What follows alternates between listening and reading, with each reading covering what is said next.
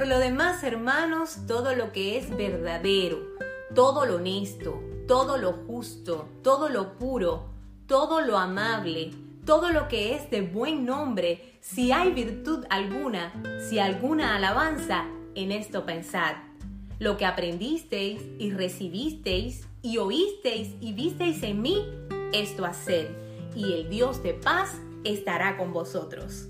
Epístola a los Filipenses, capítulo 4, versos 8 y 9.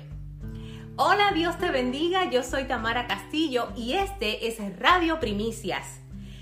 ¿Cuántos deseamos que el Dios de paz esté con nosotros? Podríamos quizás confundirnos y pensar que cierto misticismo o algunos tipos de rituales para personas selectas y entendidas pudieran ser la clave para que el Dios Todopoderoso nos sea propicio y esté de nuestro lado. Pero no, hermanos amados, no existe nada como eso en la Biblia. En la Biblia la clave es Jesucristo, porque cuando dice todo lo que es verdadero, todo lo honesto, todo lo justo, todo lo puro, todo lo amable, todo lo que es de buen nombre, es de Jesús de quien esencialmente está hablando. Jesús es el único fiel y verdadero.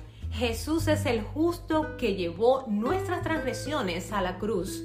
Jesús es el único puro, el único infinitamente honesto. Jesús es el más amable de lo que pueda concebirse. Jesús, cuyo nombre está por sobre todo nombre, Jesús el virtuoso, el único digno de alabanza. Jesús debe ser el centro de nuestro pensamiento. No hay misticismo ni rituales. La clave para que Dios esté con nosotros es seguir a Jesús y ser como Él. Servicio, afecto, humildad y mansedumbre.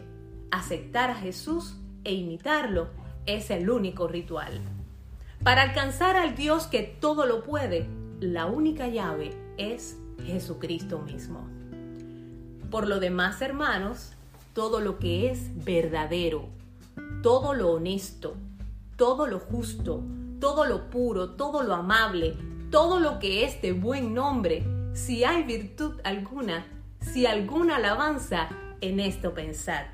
Y continúa el apóstol Pablo, lo que aprendisteis y recibisteis y oísteis y visteis en mí, esto haced, y el Dios de paz estará con vosotros.